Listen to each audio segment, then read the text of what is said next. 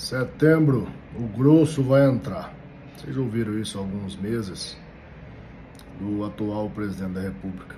E de fato, o que estamos vendo é muito, mas muito pior do que imaginávamos.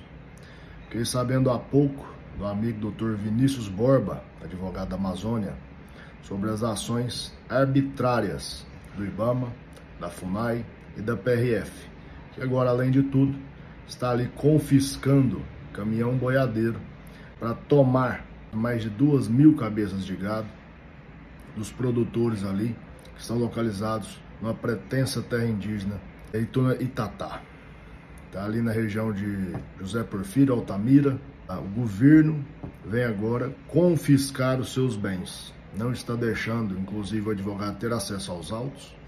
Está cerceando ali o direito do contraditório e da ampla defesa e de forma arbitrária vai até as fazendas e faz ali aquela apreensão, levando para sabe-se lá aonde né, essas duas mil cabeças de gado. E aí eu pergunto a vocês: nós vamos deixar isso acontecer? Vai todo mundo ficar olhando? Vai todo mundo ficar aqui de braço cruzado? Ou nós vamos agir? Cadê os nossos deputados, os nossos senadores, que foram eleitos né, com o voto do povo para nos defender. E agora? Se nem um advogado consegue o acesso aos autos, você imagina o coitado do produtor que está lá no meio dessa bagunça. Né? Infelizmente, o Brasil não é para amadores. E a cada dia que passa, o cerco vai se fechando e o chicote vai estralando. E o grosso está entrando. E aí?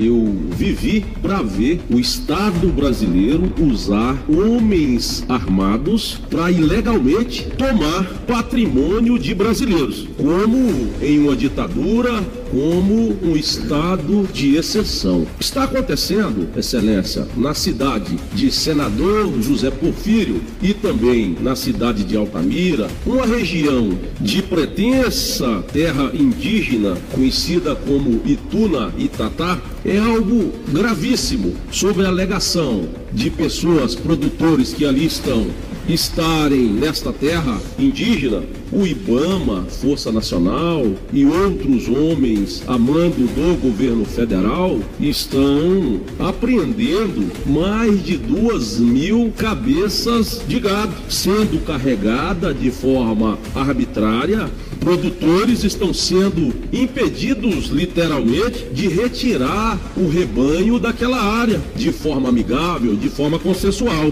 Doutor Vinícius Borba, que representa alguns daqueles produtores daquela região, solicitou acesso aos autos da ação que determinou a desocupação daquela área. Solicitei acesso à FUNAI aos processos referentes a esse levantamento dessa suposta terra indígena.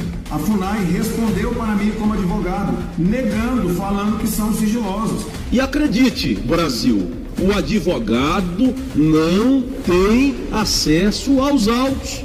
Claramente é um cerceamento de direito e de ampla defesa. Cadê a ordem dos advogados do Brasil? Estão calados, são covardes, não defende sequer a sua classe.